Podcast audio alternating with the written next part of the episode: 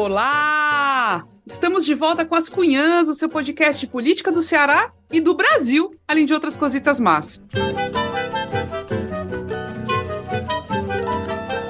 Eu sou Camila Fernandes e, como sempre, estou ao lado de outras duas cunhas jornalistas para lá de fofas. A Ebeli Rebouças. Oi, Ebeli!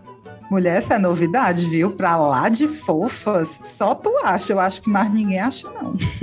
Eu? Ei, e eu gostei, e eu gostei do política do Ceará e do Brasil, né? Porque já faz tempo que a gente está nacionalizando os temas, não tem como, né? A gente começou tentando focar no Ceará, mas o Brasil não deixa, né? Deixa eu não. gostei da, da, do acréscimo. O Brasil nos chama, o Brasil nos pede a nossa presença, a nossa participação mais intensa, não é mesmo? Daqui Inês a pouco é Aparecida. América Latina e Caribe também nos pedem. Com o fortalecimento do Mercosul, né? A gente começa a falar lá do companheiro Fernandes, exato. né? É. A- a- as coisas lá também lá é pesado, né? Bem confuso lá. O Peru que tá pegando fogo, quem sabe. né? Pois é. E aí, Inês, tudo bem? Tudo. Agora, fofo, mulher, só quem me, quem me acha deve ser tu. Porque, olha, dois, dois adjetivos que não me cabem, eu reconheço. Então, meiga e fofa. Não sou. Meiga, eu lembro que meiga, a gente dizia assim, meia galinha, né? Meigalinha. Meiga só se for meia galinha. que eu não sou meiga. Eu acho vocês fofos galinha. assim. Eu acho, eu acho. Pronto, fim. Pronto, deixa. Pois hoje teremos um daqueles episódios clássicos e praticamente atemporais das Cunhãs, um Desvendando. E o personagem a ser desvendado é ninguém menos do que Alexandre de Moraes, meu povo, ministro do Supremo Tribunal Federal, presidente do Tribunal Superior Eleitoral e um dos principais responsáveis pela manutenção da democracia na atual conjuntura, né? Xandão, como é chamado pelos admiradores e pelos haters, tem se destacado por suas decisões e por sua postura, e não é de hoje. Nessa biografia não autorizada, resgatamos alguns momentos da vida dele para conhecer um pouco mais dessa figura tão importante no Brasil de hoje. Então, tá imperdível, gente. Antes de começar, recadinhos sobre o financiamento do podcast. As Cunhãs é um podcast totalmente independente, feito graças às assinaturas de Cunhazetes e Curumins, que são simplesmente maravilhosas, maravilhosas, incríveis. Brigadíssimas sempre por vocês existirem nas nossas vidas. Se você ainda não é um assinante e quer saber como pode contribuir, é bem facinho. Pode fazer uma assinatura pelo site apoia.se barra ascunhaspodcast ou mandar um pix para a chave ascunhaspodcast.gmail.com. A contribuição pode ser de qualquer valor, mas a partir dos 10 reais por mês você recebe um episódio extra exclusivo e ainda participa da gravação online, que é sempre um momento muito, muito bacana, delicioso mesmo de interação com a gente. Fora as assinaturas, atenção!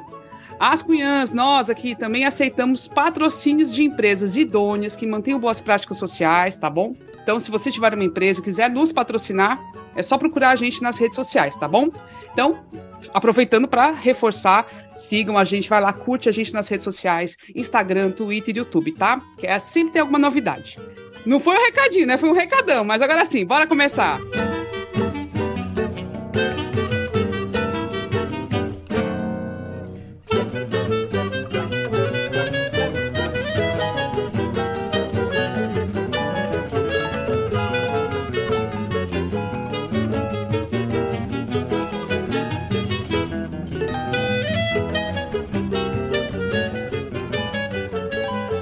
Alexandre de Moraes é sem dúvida uma das figuras mais presentes na mídia nos últimos meses, e quiçá anos, né? Desde antes né, do processo eleitoral, porque já havia um temor imenso de Bolsonaro e sua turba não aceitarem o resultado das eleições, né? Então já tinha esse medo e ele se tornou figura muito central, né, o Alexandre de Moraes. Com a posse dele no Tribunal Superior Eleitoral, os democratas se sentiram muito mais seguros, afinal o ministro tem demonstrado ser, né, e nem é de hoje também, muito rigoroso ao combater fake news e ao botar quente em cima das ameaças golpistas, né? Então, gente que está ameaçando lá o Supremo e tal, ele manda prender e tudo mais.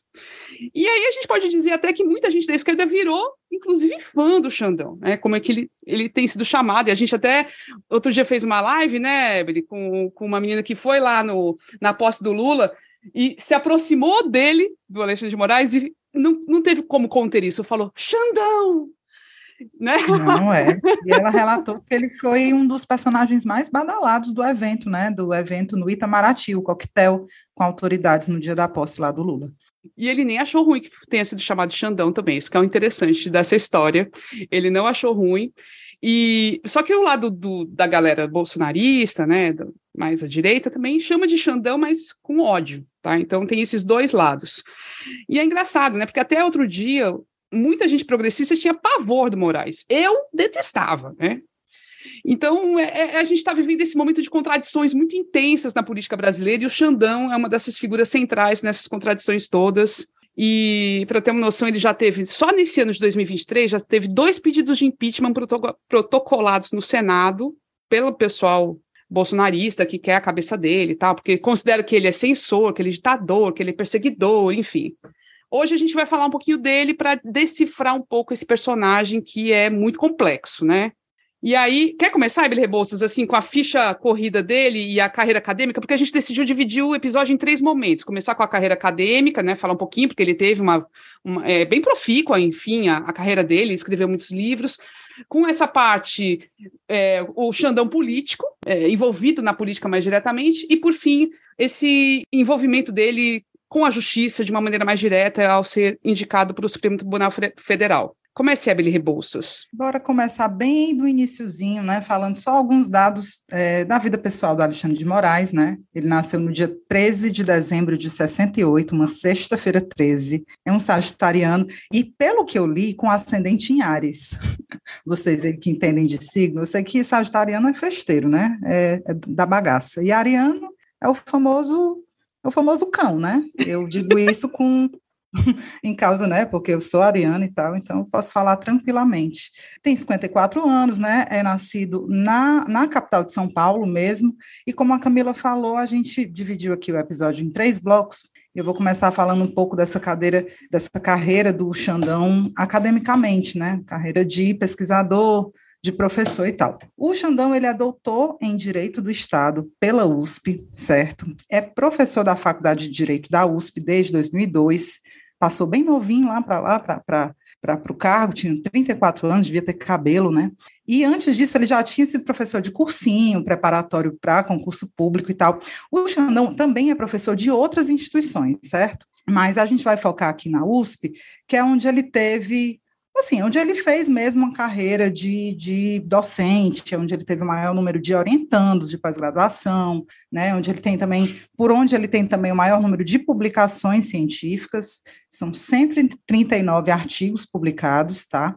E aí, assim, gente, eu, eu conversei com uma fonte que foi aluno do Xandão na USP, essa pessoa me passou algumas informações e também me enviou relatos de outro ex-aluno dele, né? Me mandou alguns áudios dessa pessoa. Então, o que eu vou falar aqui são as impressões de duas fontes, né, que pediram para falar em off, e essas pessoas tiveram contato com Alexandre de Moraes enquanto alunos de pós-graduação lá na USP. Bom, para começar, ele, Xandão era um professor contestado pelos alunos de esquerda, principalmente aquela galera envolvida com o centro acadêmico da Faculdade de Direito, e muito por causa de umas lendas que existiam assim na faculdade sobre a linhagem político-ideológica do Alexandre de Moraes. O pessoal apontava, segundo uma dessas fontes que falou comigo, que ele era da turma do professor Manuel Gonçalves Ferreira Filho, né? Uma turma intelectualmente falando, tá, gente? Esse Manuel Gonçalves Ferreira Filho era um constitucionalista que foi ex-diretor da Faculdade de Direito da USP e que, por sua vez, tinha sido assistente do Alfredo Buzaide, que foi ministro da Justiça do governo Médici, na ditadura militar. Esse Alfredo Buzaide é um cara, gente, para vocês terem noção, que participou da elaboração do AI-5, certo? E aí havia essa ligação que o pessoal da esquerda fazia entre o Xandão e esses caras. Tinha uma. uma, uma...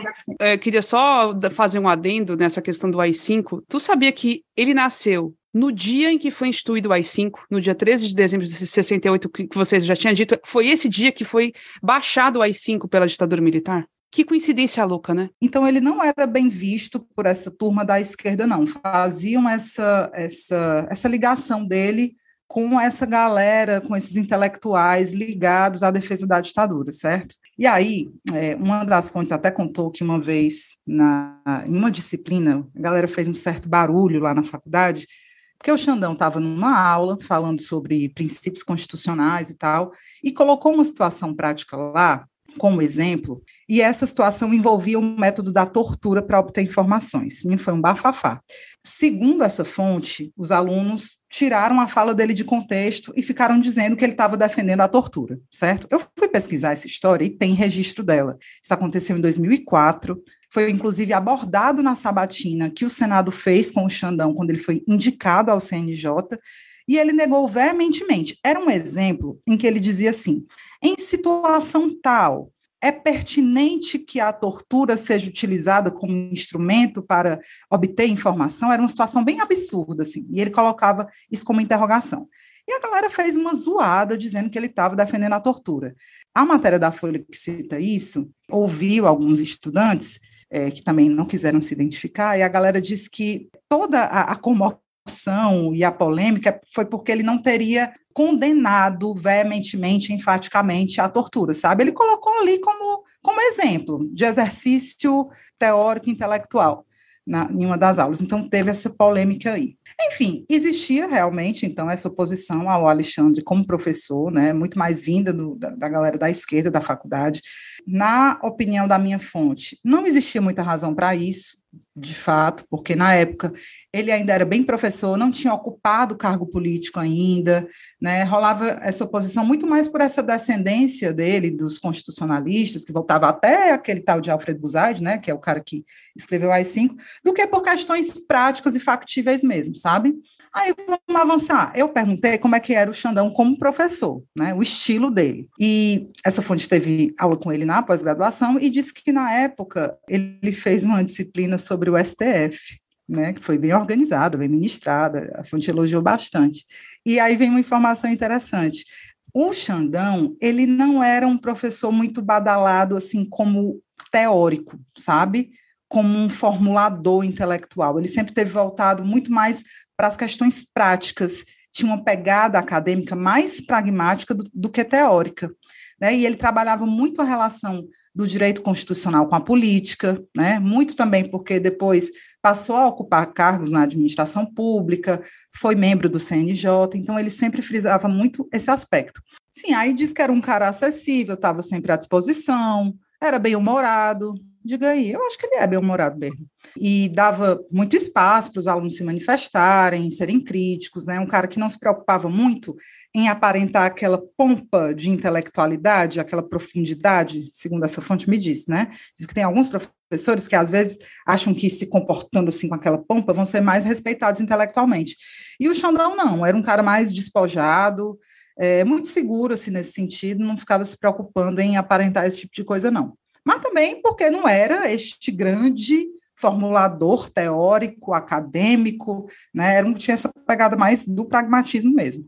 Imenso conhecedor da Constituição, sabia muito, né? Tem livro publicado sobre isso, então a pegada dele era mais nesse sentido. Aí, gente, só para terminar mesmo essa parte acadêmica, com uma fofoquinha, em que eu lembrei muito da Inês quando ela foi contada para mim. Né, teve uma, uma disciplina que era sobre ativismo judicial do Supremo, uma disciplina que o Xandão deu. E se discutia muitos casos em que esse ativismo, de alguma forma, usurpava competências legislativas, né? A gente discute muito isso até hoje, né? Quando o judiciário passa a legislar. E como o Xandão já tinha muito trânsito na política nessa época, né? Já tinha sido secretário do Alckmin, já tinha sido membro do CNJ, ele tinha muita história de bastidor e às vezes ele falava de alguns políticos, né? E a fonte contou que um desses políticos era o Mercadante, a Luiz Mercadante. Ele não, falou, ele não falou mal do Mercadante, mas demonstrava um certo desapreço, né, por ele. Aí eu pensando, não tem um cristão que, que diga assim, é gente boa, né? Gente boa, Mercadante. Te interrompendo, Evelyn, nesse negócio do Mercadante, porque, ó, gente, a, a voz está diferente porque caiu na internet e agora eu estou no 5G, mas vai, vai dar certo. É, só lembrei de uma pessoa que participou da, da transição e que estava indo lá em Brasília e tal, e contou que a reunião super boa, rolando tudo bem, e de repente, Mercadante entrava na sala. Puf, o ar mudava. o ar mudava. Assim, o povo da esquerda falando isso, imagina. É, Ele é antipático. É, é da APV, como diz a Inês, dos putos da vida. Eita. Mas, enfim, diz que o Alexandre de Moraes não tinha muito apreço, não, segundo me falou essa fonte pelo Mercadante. Aí ele foi pesquisar e me disse que teve uma história da época que o Xandão foi indicado para o CNJ, sabe? Na época, o indicado ele precisava ser sabatinado pelo Senado e tal, tinha uma votação para aprovar ou reprovar, e o mercadante arquitetou lá, armou lá para o Senado reprovar o Xandão. e aí, o comédia. Foi uma história assim, eles, eles enfim, o, Mercadante foi o, o, arquiteto aí dessa, dessa reprovação. Aí refizeram, o Xandão contestou, disse que tinha baixo quórum, não tinha quórum suficiente na votação, conseguiu uma nova votação, e aí voltaram atrás e aprovaram a indicação do Xandão para o CNJ, né? E aí parece realmente que a rusga dele com o mercadante vem daí. E aí é isso, gente. É, é, ex, ex Xandão como professor, né? Uma pessoa é, que a esquerda, que hoje adora o Xandão, não gostava muito. Né? Tem até uma curiosidade também, tanto na época que ele foi indicado para o Ministério da Justiça, quanto para a indicação ao STF, o centro acadêmico lá do curso de Direito, da USP, fez abaixo assinado, fez manifesto, levantou hashtag contra o Xandão, sabe? Então, desde a época que ele era professor até, bom, até, até ele virar ministro do Supremo e ídolo né, da esquerda, tinha essa resistência. Aí, aí para arrematar o acadêmico, eu queria trazer duas questões. Uma é que ele, ele mantém o Lattes dele bem atualizadinho, gente. Assim, até ele tem atualização de, do, do ano passado, julho do ano passado. Eu fui olhar o meu, o meu estava de 2021 e eu que sou professora Eu nem é ministro do STF. Não é? Eu achei que estava até bem atualizado. E ele teve duas polêmicas acadêmicas, né? assim, fora essas que a Evelyn falou, teve uma que ele acabou mentindo no currículo Lattes, informando que tinha um pós-doutorado, tinha feito um pós-doutorado simultâneo praticamente com um doutorado, que é uma coisa que não existe. Você faz primeiro doutorado e depois você faz um pós-doutorado. E ele alegou que foi um erro da secretária ao preencher lá o currículo Lattes, ela errou e tal, e aí pronto, ficou por isso mesmo, né?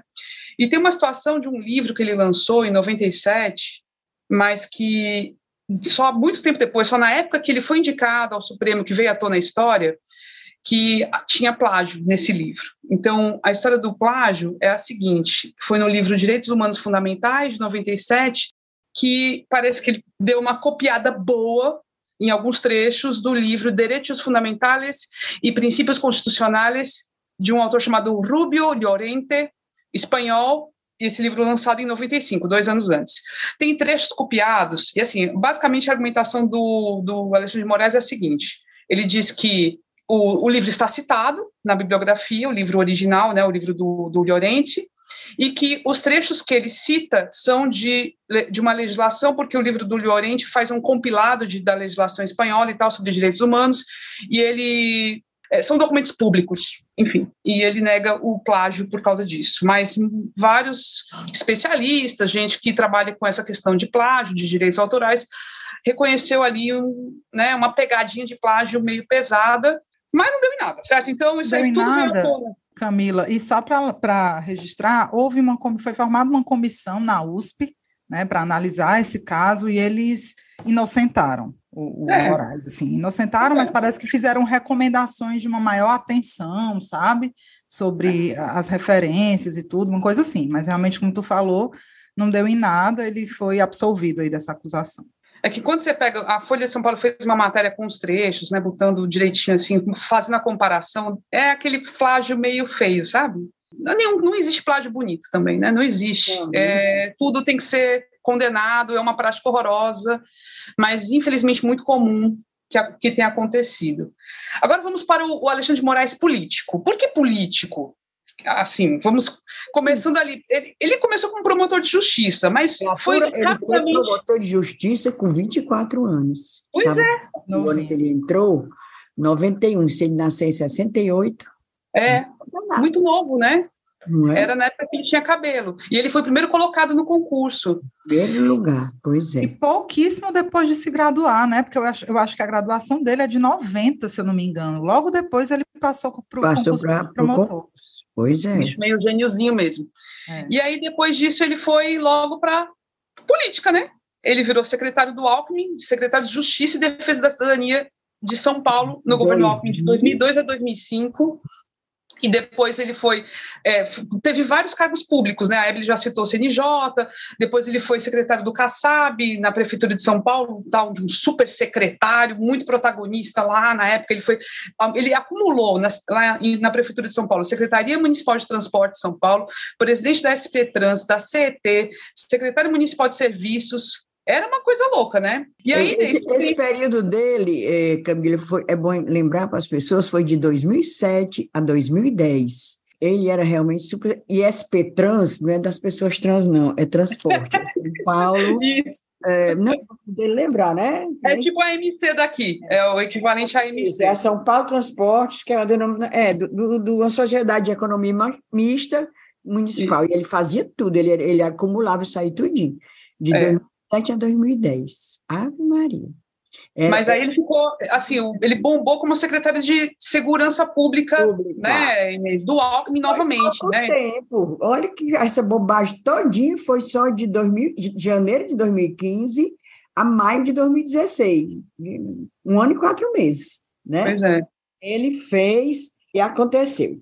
Aí a gente conseguiu falar com a pessoa que trabalhou na época, jornalista da época, que o Xandão era secretário. Eu tinha muita curiosidade de saber como era a relação dele com a imprensa na época, né? Já que ele é todo assim, sabe lá, somente secretário de segurança, a gente sabe como são os secretários de segurança, quando a notícia não agrada, aliás, a maioria dos secretários, mas principalmente nessa área de segurança pública, aí é que eles se dão, né? Mas dizem que ele era uma pessoa tratável. Olha aí que coisa engraçada. Bem tratável, cortês, e ao mesmo tempo era um paradoxo o comportamento dele, porque quando ele não gostava, meu filho, mandava nota desaforada. Tá entendendo? Ele atendia legal, ah, se fosse você, ah, Camila, ah, Inês, mas também quando não gostava, mandava nota para o seu chefe, para o seu jornal e tal. Inclusive, tem um processo, né? Ele, na época, ele deu, processou o jornal Estado de São Paulo por uma matéria, o título da matéria era Mortes Suspeitas. E ele não gostou, porque a matéria é, contradizia o que ele dizia, o que, digamos, os releases da Secretaria de Segurança anunciavam que tinha queda de homicídio e tal. E essa matéria do Estadão mostrava que não era bem assim, certo? É, inclusive tinha um subtítulo, Mortes Suspeitas, assassinato que a polícia não conta, certo? Aí ele não gostou e foi uma confusão, e teve, teve almoço lá com, com os donos do Estadão, foi visitar o jornal, queria derrubar a matéria, sabe? E diz, dizem que nesse almoço uma pessoa que é amigo de outra pessoa, eita, que tem gente que tem medo, viu, de falar do Xandão. Disse que ele, na época, o pessoal lá, paparicando e tal, é, você vai ser candidato a governador, né, de São Paulo. Aí ele disse, não, minha meta é ser ministro do STF. Olha aí, rapaz, o bicho é danado. Botou na cabeça e foi mesmo. Mas ele era, ele era até filiado ao PSDB nessa época, ele realmente estava cotado, cotadíssimo à sucessão do Alckmin, que já não podia ser Alckmin, Mas o pessoal dizia, ele, minha filha, ser governador de São Paulo era pouquíssima coisa para ele. Está entendendo? Eu acho que na época, como diz, a, adorei essa frase, uma pessoa que também conviveu com ele, ele sempre foi um reivindicador de protagonismo. Realmente, ele nasceu para isso, né? Ele é artista, pode ter sido aí no começo, professorzinho tal, papapá, mas depois tomou gosto. Oh, no geral, ele era uma pessoa boa de trato, boa de trato. Mas também, e a pessoa disse que ele sempre se cercou de boa equipe. Tanto que essa mesma pessoa nos disse que agora no STF ele tem assim a melhor equipe no STF. Porque a gente sabe que ministro, desembargador, conselheiro, tem equipe, né? Aí tem uns que botam os mamas na égua, que não sabe nada, só para poder ganhar dinheiro, ganhar aqueles cargos bons de comissionado, mas diz que o Xandão bota é quente, bota assim a nata lá na assessoria dele do STF. Pois é. Esse período, né, Inês, que foi curtinho na, na Secretaria de Segurança, mas teve um fato muito relevante, fora, ele, ele aparecia toda hora na mídia, né, e, e essa coisa, o release já vinha com tudo, né, para ele dar entrevistas, né, mas ele teve um, um, protagonismo muito grande na ocupação das escolas públicas que aconteceu lá em São Paulo, justamente na época que ele era, ele era secretário de Segurança, foi 2016. 16, por aí, 15, 16, era. É, e ele conseguiu resolver também por meios jurídicos. Ele conseguiu uma saída jurídica para gerar a desocupação das escolas, que a galera achou genial, para não ter confronto, para não ter um problema maior para ele. E essa parte midiática, né, Inês? A nossa fonte contou uma história mulher, que é muito A boa. melhor parte que eu achei foi essa, que ele já era careca, gente, quando ele era secretário de segurança. Aí, quando a holofote de TV, papapá, ele passava a assessoria dele, eu queria saber quem seria essa, passava base, base que nós, mulheres, passamos no rosto, ele passava na careca. Para não ficar brilhando, né? Senão fica muito lustroso, né? Aí quem devia fazer isso era o Roberto Cláudio, né? Devia ter feito, porque às vezes chega doía na vista daí, parecia assim, as estrelas.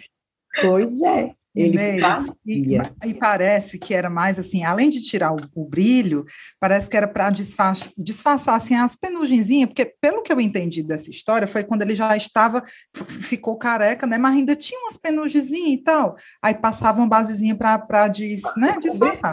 Para ficar careca de vez. Aí, lembra aí, né? A história é maravilhosa mesmo. E é assim, aquela quebra... eu, queria, eu queria saber como é que ele tirava. Se depois ele saía e ficava abraçando o povo. Demaquilante, senhora. Demaquilante. Mas o pior do relato é que, com, com luz, né, com, com calor e aquele povo tudo em cima dele e tal, para entrevistar, a base ia derretendo. Tu lembra que a fonte... Era isso, mulher. Depois derretendo e sujando. Porque eu conheci é. aqui um candidato a vice-governador, não foi eleito, muito vaidoso, ele também usava base e usava pó certo? Ia para o sertão do Ceará, aí abraçava as pessoas, abraçou um fotógrafo amigo meu, ficou a pataraca aqui no, peito do Zé Rosa, menino, foi muito engraçado, o Zé Rosa de isso? Pois era o outro de base e de pó. Caiu aí eu o reboco pensando, todinho, era da careca? Caiu o reboco. ah, mas não deixa o miserável de lado. Aí, a outra coisa que chamou atenção na época do Xandão, secretário de Segurança, foi que ele resolveu também, sem criar muito alarde, mas de, de maneira muito efetiva, o caso da Marcela Temer. Vamos lembrar. Ah, olha o que aconteceu. Foi Marcela daí Temer. que tudo começou. Exatamente. o seu para caminho pegar... para o STF foi se alargando. Exatamente. Marcela Temer, esposa do então presidente golpista Michel Temer, né, que né, deu jeito de tirar Dilma em 2016, ele entrou, e aí rolou uma história de que um hacker tinha invadido o celular da Marcela e tinha identificado lá, tinha puxado umas, uns nudes dela e estava chantageando, queria, dizendo que ia publicar e tal, e queria dinheiro, sei lá o quê. Xandão foi para cima, prendeu o hacker, conseguiu fazer com que as fotos não vazassem, não vazou nenhuma foto da, da Marcela, que é um negócio muito raro, realmente, em geral, vazam essas coisas, né? E aí, meu, ganhou, ganhou o, Temer. É. O Temer caiu na dele. E olha, essa, essa, tanto esse relato né, da história da Marcela, quanto esse que você comentou também, Camila, da, de ele ter conseguido juridicamente resolver Resolvi. o problema da invasão lá das escolas, da ocupação, desculpa, das escolas e tal, tudo é com base em, na, na estratégia jurídica, né? Bate muito com a fama né, que ele tinha na, na, na universidade, como professor, de ser uma um cara que investia nessa questão do pragmatismo jurídico. Ele conhecia muito da lei e é o que a gente vê acontecendo ainda hoje, né? Assim, as pessoas ficam, pô, gênio e tal, as estratégias do Xandão, aquela história que ele falou, que ele, que ele fez no dia da eleição, né, de não ter esticado o horário de votação, todo mundo, cara, que sacada e tal. Então, uma pessoa que pensa pragmaticamente de forma muito estratégica. E foi assim, como Inês falou, que ele foi alargando e abrindo os caminhos politicamente, né? Foi ganhando a confiança política dessa galera. Total, e ele já tinha o PSDB, gente, lembrando disso, ele já tinha o Alckmin, ele já tinha o PSDB com ele, e aí ele ganhou o Temer. E aí acontece o quê? A morte do Teori Zavascki. Pois é, né? Teori Zavascki, que é uma morte esquisita, não foi? Deixa. Foi super estranho e Xandão foi indicado para a vaga dele. E, e, a partir disso, ele, ele foi indicado e foi, tomou, tomou posse em março de 2017. Fala Deixa de... eu fazer aqui uma, uma parte com essa sobre a indicação, porque ele foi indicado também, foi sugerido o nome do Alexandre de Moraes, na época da Dilma, a Dilma presidente ainda. Aí Dilma chegou para a pessoa que indicou e disse assim: Não, meu amigo, eu não quero Alexandre de Moraes, não. Eu prefiro uma pessoa de perfil progressista. Aí botou quem? O Faquin. Olha. E Mais também, é, né? para tu ver, a, né, a vida, como ele diz, a vida, na, na né, a, a terra não gira, não. Capota. capota. E na época também, o que eu acho que ele é um porre, primo do Colo de Melo, né?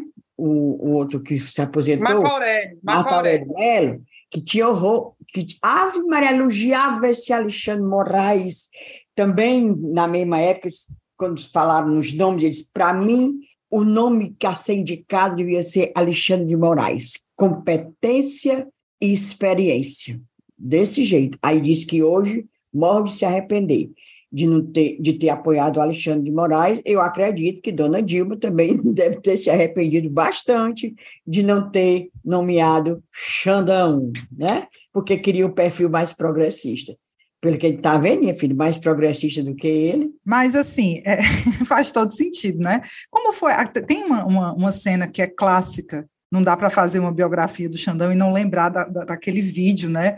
Dele com um facão na mão, cortando as plantações de maconha. Maconha, né? Era assim, Gente, eh, tem aquela frase que a Inês fala, né? Falou, que a fonte contou, e eu acho que ela é genial, que é o Xandão um reivindicador de protagonismo, né? É um cara que sabe galgar espaços de visibilidade de forma muito estratégica e sabe que viraliza com algumas, né, com algumas falas, com alguns gestos, e usa isso estrategicamente, né? E politicamente. No passado, pelo menos, assim foi. Pois é. Aí a gente chega nesse momento, né, então, do nosso relato que ele é ministro do Supremo Tribunal Federal. Então, depois de tudo isso que aconteceu, depois dele ter sido esse secretário de Segurança Pública de São Paulo, né, do facão, cortando pé de maconha, depois de toda, de, de ser taxado mesmo de direitoso e tudo, ele chega a essa função e, neste momento, está sendo super protagonista do país e está sendo o grande nome que está defendendo a democracia, e é uma coisa que chama muito a atenção, né? Depois, o 8 de, de janeiro foi uma coisa assim,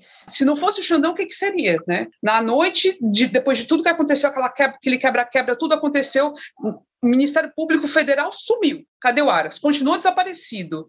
E quem agiu? O pedido saiu da AGU, o Flávio Dino foram se mexer e quem botou a caneta para baixo ali, quem assinou as coisas, mandou prender, mandou fechar, mandou acabar com os, os acampamentos, mandou fazer tudo, foi o Alexandre de Moraes. Mesmo ele depois colocando tudo para decisão do, do, pleno, né, do, do, do Supremo, né, ele, ele pede que os outros ministros se manifestem, mas todos estão avalizando, estão confirmando o que ele está decidindo. Então, ele se tornou realmente uma pessoa muito importante para o nosso país nesse momento. E aí eu fui falar com o Marcelo Shoa, que é mestre e doutor em Direito Constitucional pela Unifor, ele é professor também de Direito Internacional e Teoria dos Direitos Humanos na graduação e na pós-graduação em Direito de Ciências Jurídicas da Unifor.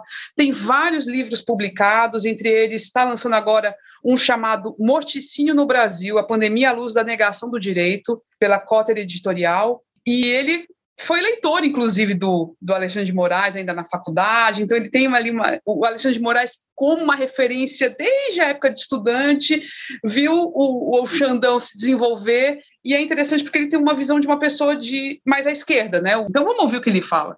Não é simples falar sobre o Alexandre de Moraes. Eu conheci ainda quando estudante, né? não pessoalmente, por livros, eu terminando direito, na minha fase final do curso de direito, eu conheci o um livro dele sobre direito constitucional. Não era um livro que revolucionava a matéria, porque não tinha uma perspectiva de inovação no modelo de interpretação da Constituição que acabou moldando o constitucionalismo nos anos 2000. Mas era um livro importante e que substituía um clássico de referência do, do José Afonso da Silva.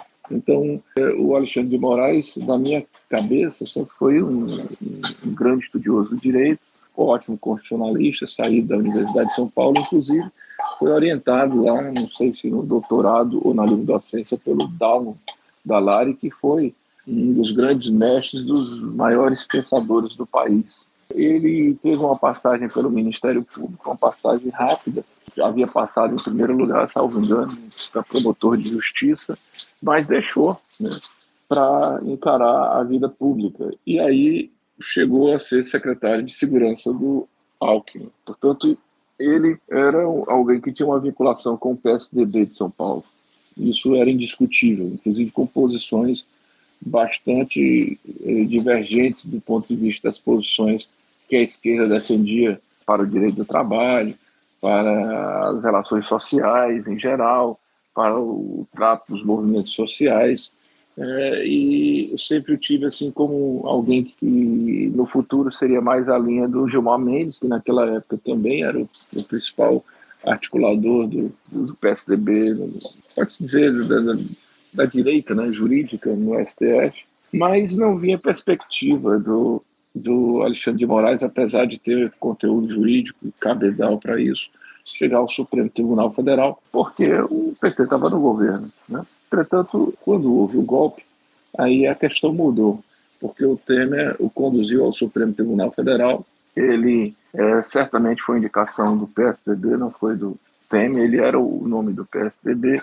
E a expectativa dele no Supremo Tribunal Federal, te confesso que era a pior possível. Era fazer coro com o Gilmar Mendes naquelas teses, por exemplo, quando você defendia os direitos fundamentais que o Estado tinha a responsabilidade de implementar os direitos, os direitos sociais, aquela tese do, da reserva do possível, de dizer que tem a obrigação, mas só pode fazer se tiver orçamento. Quer dizer, sempre no sentido de limitar os direitos fundamentais. Acontece que o Alexandre de Moraes é, ele teve uma, uma virada é, importante durante esse período nos últimos anos, quando houve também, claro, uma necessidade de dar uma resposta aos enfrentamentos e aos episódios de violência que foram direcionados ao próprio Supremo Tribunal Federal, ao Supremo Tribunal Federal enquanto corte e ao Supremo Tribunal Federal enquanto seus ministros individualmente e suas famílias. Ele já tinha tomado uma decisão muito boa, é muito técnica com relação a, ao julgamento do, do Lula, né, naquela turma, e depois na confirmação no pleno, que resultou na, na suspeição do Moro. E me pareceu assim muito equilibrado, muito sério, muito consciente do, e, e sólido nos argumentos jurídicos, mas confesso que não esperava que fosse ter a atitude que teve quando houve a necessidade de enfrentamento com os terroristas. Porque, de fato, passou a ser um, um bastião dentro do Supremo Tribunal Federal, de tal maneira que eh, dificilmente o Supremo Tribunal Federal irá reformar uma decisão do Alexandre de Moraes hoje, porque for reformando a decisão do Alexandre de Moraes estará enfraquecendo o próprio Supremo Tribunal Federal. É um juiz que julga rápido, é um juiz que julga fundamentadamente, é um juiz que conhece o direito e que tem coragem. Então, aí o, o Marcelo fala isso, né? ele estava achando que o, o Xandão ia ser mais na linha do Gilmar Mendes, né? Só que aí teve a virada e, e agora ele está tendo esse papel que é aplaudido pelas pessoas da esquerda e tudo mais, né? Só que ele fala da necessidade de ter atenção, de reduzir, porque esse protagonismo, esse gigantismo que o Moraes está tendo neste momento, também não é 100% bom, não é 100% positivo, não é bom que isso esteja, todas as decisões partam de uma só pessoa. Só que, lógico, esse é um momento excepcional. Então, vamos ouvir o que o Marcelo fala. A minha preocupação não é com o Alexandre de Moraes hoje, né, honestamente, é com o Alexandre de Moraes amanhã, porque também é, o empoderamento excessivo do juiz é, a mitificação do juiz, a transformação do juiz herói, ela também tem as suas consequências danosas para a própria democracia. A democracia é feita de política e o judiciário ele tem uma função específica que é jurisdicional. Então, considero as decisões dele no momento importantes, inclusive porque houve uma tentativa de assalto ao processo democrático, mas espero que depois que normalizadas as, as situações institucionais, é, cada um volte a, a, tocar as suas funções é, dentro das competências que lhe são propostas, né? o legislativo legislando, executivo executando, e o judiciário, claro, exercendo a jurisdição. Mas não há como negar que o Alexandre de Moraes tem sido uma pessoa é, fundamental na história do país, sobretudo na história recente. Nós não estaremos aqui é, comentando sobre esse assunto com a liberdade que estamos se não fosse o Alexandre de Moraes.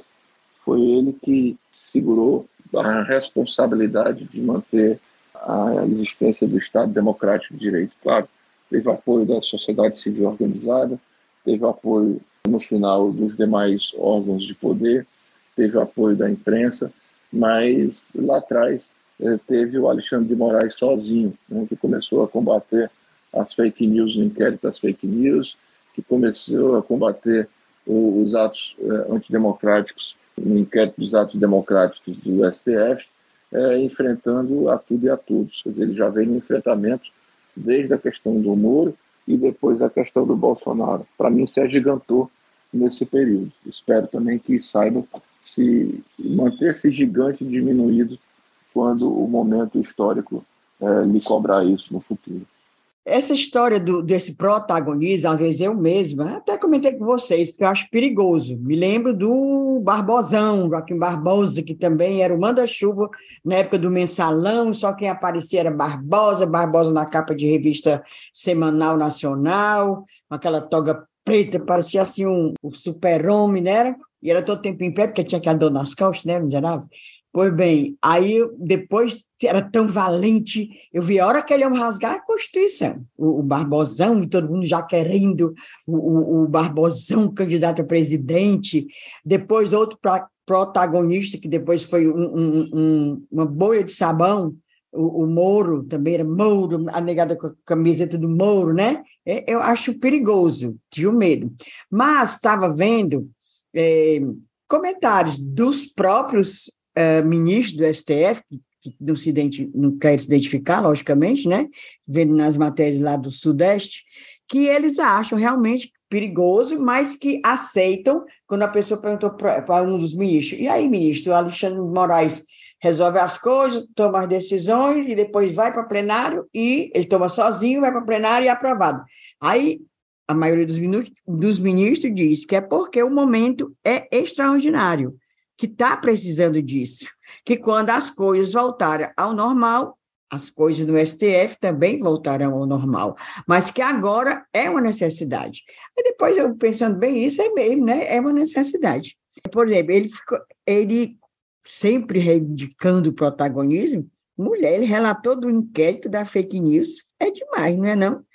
Que, que todo mundo pensava que ia morrer, papapá, nada, ele não deixa em paz nada, não deixa faz. se não fosse esse inquérito, né, Inês? Eu então, acho que então. muitos desses que estão aí, que participaram ativamente de todo esse ataque é. aos três poderes, né? Não foi só uhum. a um poder, ou não foi só uma ameaça, foi um ataque direto mesmo que aconteceu no dia 8, foi, foi inclusive com, com um viés terrorista, né, que tinha ali por trás, e com base, assim, a ideia dessa turba era realmente dar o golpe de Estado, claramente ali alinhados e apoiados pelo Exército, pelas Forças Armadas, e claramente a gente está assistindo tudo isso acontecer. Se não fosse a caneta pesada do Alexandre de Moraes, o que, que seria, né?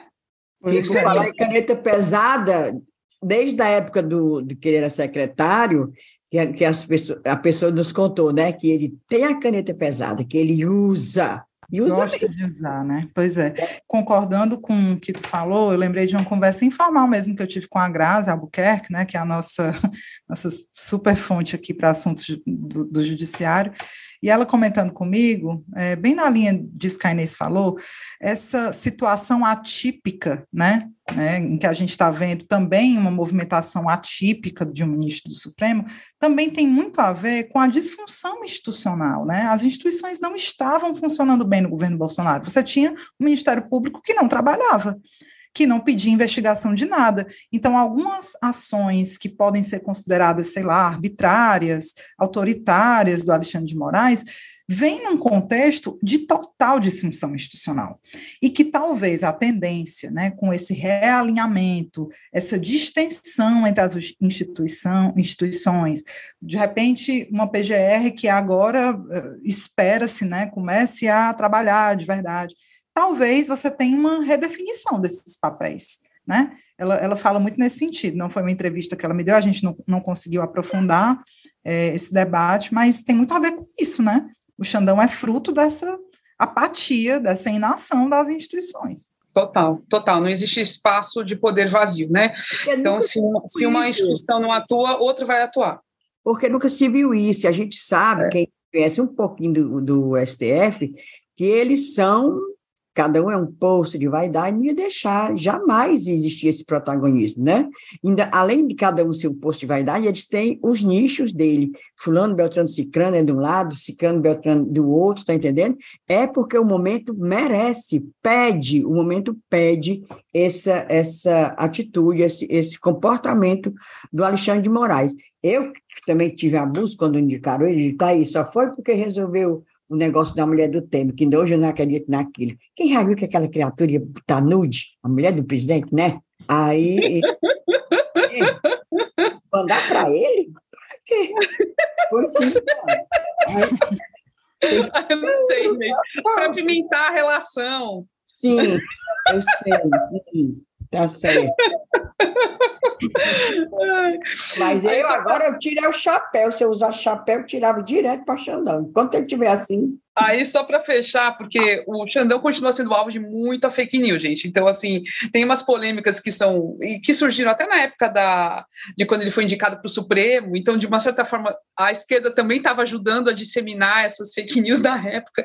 Uma é que ele foi advogado do PCC, o primeiro comando da capital, é. certo? Essa é uma fake news que eu estava até procurando, vi um, um fact-checking, né, essas matérias que desmentem e tal, produzida pela Reuters, que é uma agência de notícias estrangeira, e que checou a história e deu lá que é falsa essa história. Ele não foi advogado do PCC. O que ele fez? Teve uma época que ele estava advogando, o escritório dele defendeu uma cooperativa de transporte chamada Transcooper e é, algumas pessoas vinculadas a essa Transcooper, essa cooperativa, estavam envolvidas aí numa investigação que tinha a ver lavagem de dinheiro e tinha alguma proximidade com o PCC mas diretamente Xandão nunca defendeu essas pessoas e nunca esteve num caso relacionado ao PCC. Eram questões relacionadas à cooperativa e era do escritório dele, onde ele trabalhava. Então esse é um, ele já ganhou vários processos por causa dessa fake news. O povo diz que ele que ele foi advogado do PCC, ele bota processo, viu? Então uhum. fiquem ligados. E agora, é... nosso Xandão é o Big Alex, né? Na New York Times. Olha, eu adorei esse Big Alex. Matéria grande, comentada, New York Times. Aí eu traduziram Xandão como Big Alex. É verdade. Muito bom. Ele tem uma esposa, advogada, a Viviane Barci de Moraes. Uhum. Tem um escritório de advocacia e ele também foi, durante a, quando ele foi lá sabatinado no, no Senado, né, para ser ministro do Supremo, foi bem questionado sobre como é que ia ser a atuação dele nos casos em que a esposa dele, o escritório dela, estivesse lá envolvido e tudo. Aí ele jurou de pé junto que ele não ia se meter, que ele ia se colocar como suspeito. Mas, no fim, todos esses ministros têm esposas, vínculos com outros escritórios de advocacia. Né? Ah, mas, cala minha boca. É. Fala. É, e por fim, última curiosidade do Xandão, ele faz musculação na academia dos militares lá em Brasília. Já não é de hoje, já tem um tempo, certo? Então ele todo dia de manhãzinha ele acorda, aí ele vai para a academia, faz para malhar os músculos, ficar sarado lá no, na academia do Comando Militar do Planalto. Mulher, vou e já no Google Imagens para ver se tem imagens desse tanquinho. Agora. Tanquinho de Xandão. Andar um tanquinho pesquisar. É, ele é todo sarado. Ah, ele, ele luta jiu-jitsu, é, Camila? Tem essa história, né? De que ele é. é, é eu confundi. Eu achei que ele era do jiu-jitsu, mas não. Quem é, sabe quem é do jiu-jitsu? O hum. Fux. Fux, é. E ah, é mesmo o Fux. Égua, não tem, ó, não tem tanquinho do, do Xandão no, no Google Imagens, não. Não, procura o que você acha. Que malha nessa academia, vamos fazer um, um exposed aí, né, um, um flagra, para botar essa, essa imagem. Porque Xandão com cabelo, né? Eu até já comentei com vocês que quando você é bota Xandão, Alexandre de Moraes no Google, a primeira pesquisa mais é, é, recorrente é Alexandre de Moraes com cabelo. Agora, Tanquinho, tem não, felizmente. Quer dizer que a gente procurou mesmo, né? Fazer é isso, né? mostrar um pouquinho de Xandão. Pois Como é, eu acho que é isso. Outros, Camilo, Isoldas e os Gomes, né? Giroquim. Exatamente. Dentro da nossa tradição de desvendando, trouxemos o Xandão agora para ser mais um personagem o possível, né? Porque os daqui até é mais fácil, mas fizemos o possível, viu, galera? Pode é, crer que a gente fez o que, o que pôde. Não, e hoje tá tudo assim, tudo dando errado. A gravação que não tá dando certo, tá tudo doido, mas tá dando, mas vai dando, mais vai dar não certo. vai dando, não dá certo, mas dá certo, né? Agora vamos para o momento do desabafo. Pronto, momento do recadinho. Tá cheio de recadinho. Momento diz, Cunhã. Bora, Inês Aparecida. Diz, Cunhã. Diz, Cunhã, hoje é até manso. Vou fazer uma recomendação. Recomendar o 12º Congresso Desafiando Estruturas de Desigualdades. Promoção do GIF, G-I-F-E. O que é GIF? Eu também não sabia, mas é a Associação de Investidores Sociais Privados.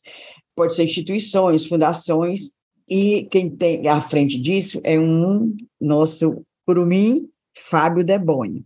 Esse congresso, que é o 12 vai ser de 12 a 14 de abril, no Memorial da América Latina. Dando um Google, a pessoa entra, vê o preço, vê as datas, tem abatimento para quem, quem vai de outro estado, certo?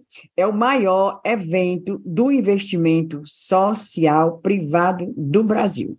Pois, Fábio Deboni, beijão para você e sucesso no seu empreendimento, viu? Que, e, e, é lindo demais lá, o Memorial da América Latina, é um ah, lugar maravilhoso. Agora vai ser incrível, é. com certeza.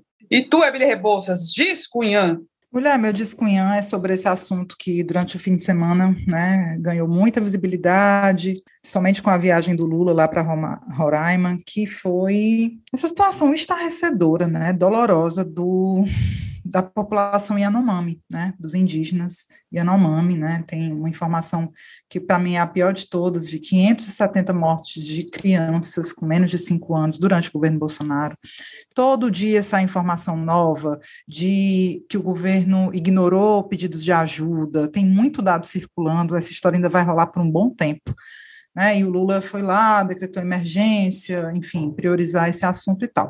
Mas o meu descunhã, ele vai além disso. Eu tive a curiosidade de olhar como é que estavam as redes sociais dos, dos pró-vida, né, dos parlamentares, dos cearenses, que andam com feto na mão de plástico para distribuir para as pessoas, que em suas redes se declaram pró-família, pró-vida, que é Giroquina, senador Eduardo Girão, bonitinha é, Priscila Costa, Ai, Capitão Wagner, né, que não está no mesmo nível aí desse, né, de, de levantar a bandeira pró-vida, mas ele é aquela candidata a, a, senadora na chapa dele, Camila com K. Ave Maria, eram uns discursos pela vida contra o aborto e blá blá blá. Meu povo, não deram um pio nas redes sociais. Um pio. Não vamos dizer que eles fossem contra o governo Bolsonaro, não que a gente sabe que não ia, mas nem um pio. Mas é isso, um silêncio ensurdecedor dessa galera. Fui procurar a doutora Silvana também nas redes. Menino, faz tempo que não posta nada. E é isso, é só para escancarar a hipocrisia, sabe? O Giralquina mesmo, publicando um dia desse no, na, no, no feed dele sobre contra o aborto, a Priscila num, num evento. Gente, tenham paciência, sabe? E a é, pró-vida deles é só contra aborto para poder levantar essa bandeira de, de, de religião religiosa, né? Tal, não, é, é porque tal. nasce. Agora, lá. a vida do, da, aquilo ali, gente, eu, eu, não ia ficar é, dizer nada, não, mas eu vou completar aqui, é, porque é o jeito. E o pior é você ler, que eu não tenho a, a, a triste a chance de olhar as redes deles, você vendo o que eles publicam, tá entendendo? Diz que aquilo é mentira, que é farsa da esquerda, que o governo Lula desmatou, menina, é tanto milhão de hectares que acho que o que eles dizem é maior do que o Brasil. Está entendendo? Você fica, você fica mais revoltada ainda, dizendo que aquilo é uma farsa da esquerda. Quer dizer que a esquerda botou aquele povo para ficar seco, para morrer, só para fazer as fotos. Não, mulher, é irrita a pessoa, irrita. É, isso aí é casa perdida, Inês, é casa perdida, assim, é, essa galera vai sempre distorcer, agora sim, não, não dá para não comentar, né, o, o silêncio é. hipócrita dessa galera, dá raiva. E tem, que, tem que comentar, tem que evidenciar, tem que botar mesmo, porque eles são muito. É isso, eles adoram tacar o dedo na cara dos outros e ficar acusando de, de ser contra a vida, mais contra a vida do que eles. Não existe. Ah, Maria. Eu, o meu descunhã é local, é aqui de Fortaleza.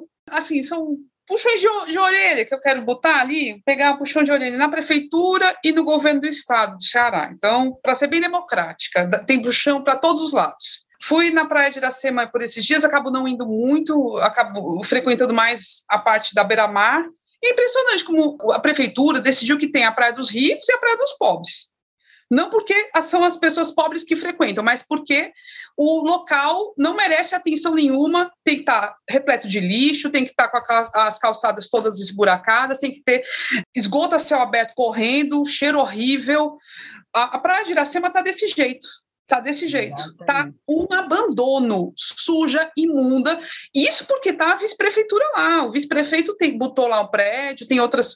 A, a, prefeitura tem algumas funcionalidades ali, mas atenção para aquela área não existe. Então, enquanto na beira-mar nobre tá tudo lindo, limpo, chegam, lavam. Assim, tem, tem dia que dão uma lavadinha no calçadão, tá bem limpinho, sabe? Ali na Iracema, é tudo lá. Fala onde? Ali perto do, do, do Estoril, é? Da Minaria, é. o Centro Belchior. Exatamente. E tá lotado de gente, muita gente frequenta ali. É muito ocupado, só que tá largado. E aí, completando o abandono, ali, a ponte dos ingleses, né? Ponte metálica, ponte dos ingleses, foi desfeita para ser reformada e está abandonada a obra. Até não tem nada acontecendo ali. Até hoje, isso é do governo do estado, o governo do estado, Camilo deixou e o Elmano herdou isso aí. Sem falar naquele aquário, aquela obra, aquele esqueleto que está ali abandonado, e aquilo é um absurdo, sabe? É totalmente sem cabimento. E, por fim, Centro do Dragão do Mar, de Arte e Cultura, que é um local que sempre foi belíssimo, sempre adorei passear ali, mesmo quando não ia visitar museu, essas coisas, mas o entorno tá de chorar tá de chorar. Todos os bancos estão quebrados, os bancos que tem ali para sentar, você não consegue sentar mais. Uma sujeira imundo, sabe?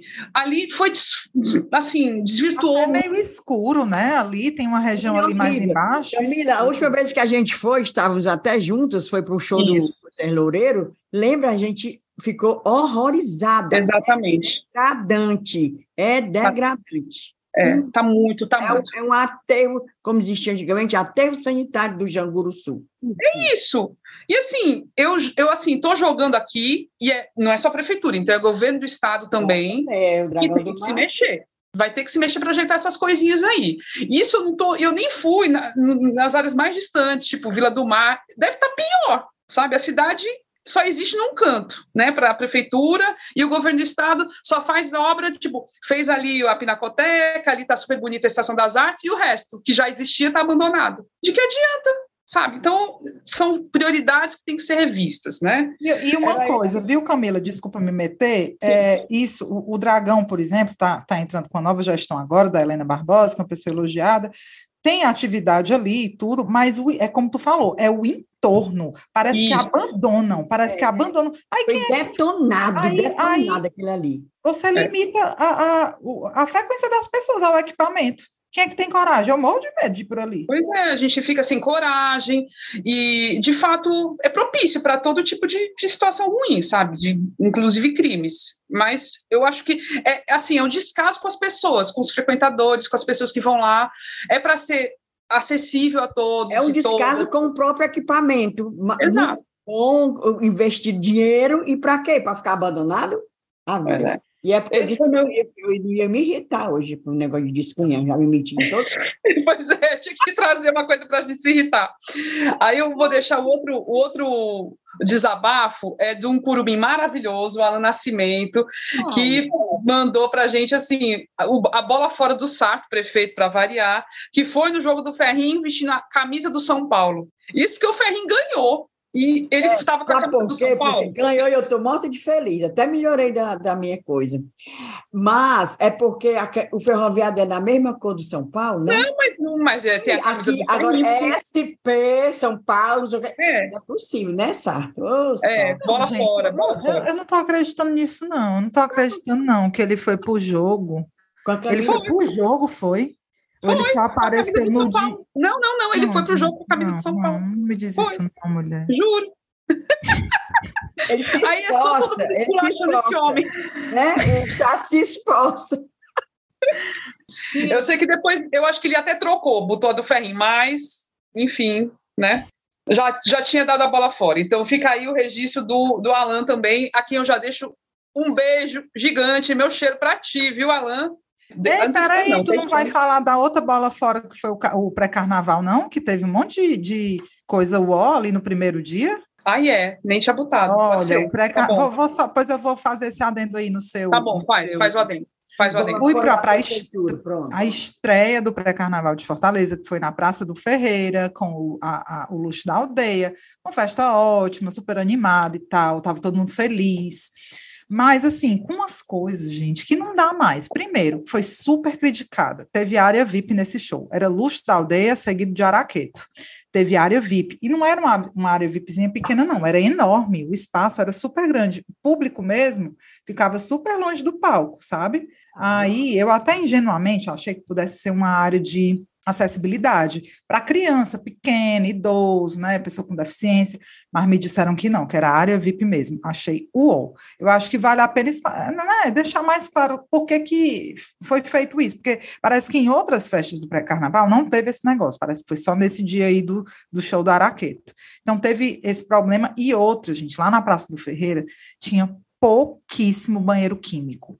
A fila fazia uma volta gigante, as pessoas iam ter que fazer xixi na rua. Eu tenho tanta pena dos lojistas no dia seguinte àquela festa, porque deve ter ficado pôde a mijo. De tanta. As pessoas não, não aguentavam ficar na fila, uma fila gigante, porque tinha pouco banheiro. Então, eu, eu incluo essa bola fora aí, viu, Camila, no teu descunhão. Não, a bola fora, assim, essa primeira, esse primeiro final de semana do, do pré-carnaval foi inteiro bola fora, porque o, a prefeitura ficou com o edital atrasado, né? O edital carnavalesco, do ciclo carnavalesco atrasado, fez contratações em cima da hora de algumas atrações para não deixar o final de semana sem atração, né? Porque já estava previsto, todo mundo sabe quando é o carnaval, todo mundo sabe que o pré-carnaval dura um mês. Enfim, isso aí já é uma coisa cantada há 500 anos, todo mundo sabia, mas a prefeitura conseguiu fazer um negócio para atrasar, né? A Secretaria de Cultura do, do município conseguiu. E, e aí, muita gente criticando bloquinhos que costumam sair, não, não foram contemplados nessa chamada de emergência. E, por exemplo, o, tem um bloco chamado Eu Não Sou Cachorro Não, saiu por conta própria lá no Benfica, se botou, entendeu? Falou assim, ah, nós vamos fazer, pronto, acabou-se, entendeu? E é isso, infelizmente, a, a gestão municipal dessa parte do pré-carnaval, carnaval, tá deixando muito, muito, muito a desejar mesmo, de novo, né? Assim, o, que, que o Estado acerta, né? Não se surpreenda, não, quem é o secretário de Cultura? É, irmão do prefeito, é É isso. o filho, né? Porque É. não, E que não tem nenhuma identificação com a festa, com Esse nada. porque sabe tocar violão, também sei. Sei tocar asa branca, sei tocar sertanejo e peixe queimar. Isso aí vai dizer que eu vou ser secretário de cultura? Né? Vamos para os cheiros, vamos para os cheiros. A gente já, já desabafou muito. O cheiro que eu quero deixar, então, para o Alan Nascimento, que eu já deixei, e quero deixar um cheiro gigante para as meninas do coletivo As Travestidas, coletivo que acabou, coletivo que é liderado pelo Silvério Pereira, pela Dediane Piaf, nossa queridíssima, né, que é o Denis Lacerda. Gente, é maravilhoso demais. A Mulher Barbada caramba, a gente foi no show e Ai, a gente já tinha gravado na semana passada e não deu para deixar cheiro, mas foi demais. Elas são muito maravilhosas. Não vai ter mais o coletivo, mas vai ter a carreira individual de cada uma. Mas é isso, desejar boa sorte e a carreira que seja estratosférica, como já é, né? Como já é, são maravilhosas. Um beijo para os curumins e cunhazetes que eu tenho encontrado nessas festas de pré-carnaval, são vários. O povo tudo surpreso com a minha juventude, olha, porque eu não digo que sou velha, né, de espírito, que eu não tenho mais idade, pois o povo me encontra, tem falado comigo, alguns eu já conheço, outros não, um beijo para vocês, viu, gente? Um beijo geral para Cunhazés, Curumins, e qualquer dia eu estarei desfilando minha juventude também no pré-carnaval. Muito A gente bem. vai tentar, né? Seja o que Deus quiser. eu também, eu também. Eu, eu, não prometo, não, mas eu vou tentar. Ah, meu Deus, só de pensar nesses cantos sem banheiro, oh, meu Deus, eu já penso 1.500 vezes. Ah, mas tá bom. É para pensar Vamos... mesmo. É. Estamos encerrando esse episódio épico. Queremos agradecer você que ficou até o final, obrigadíssima por tudo.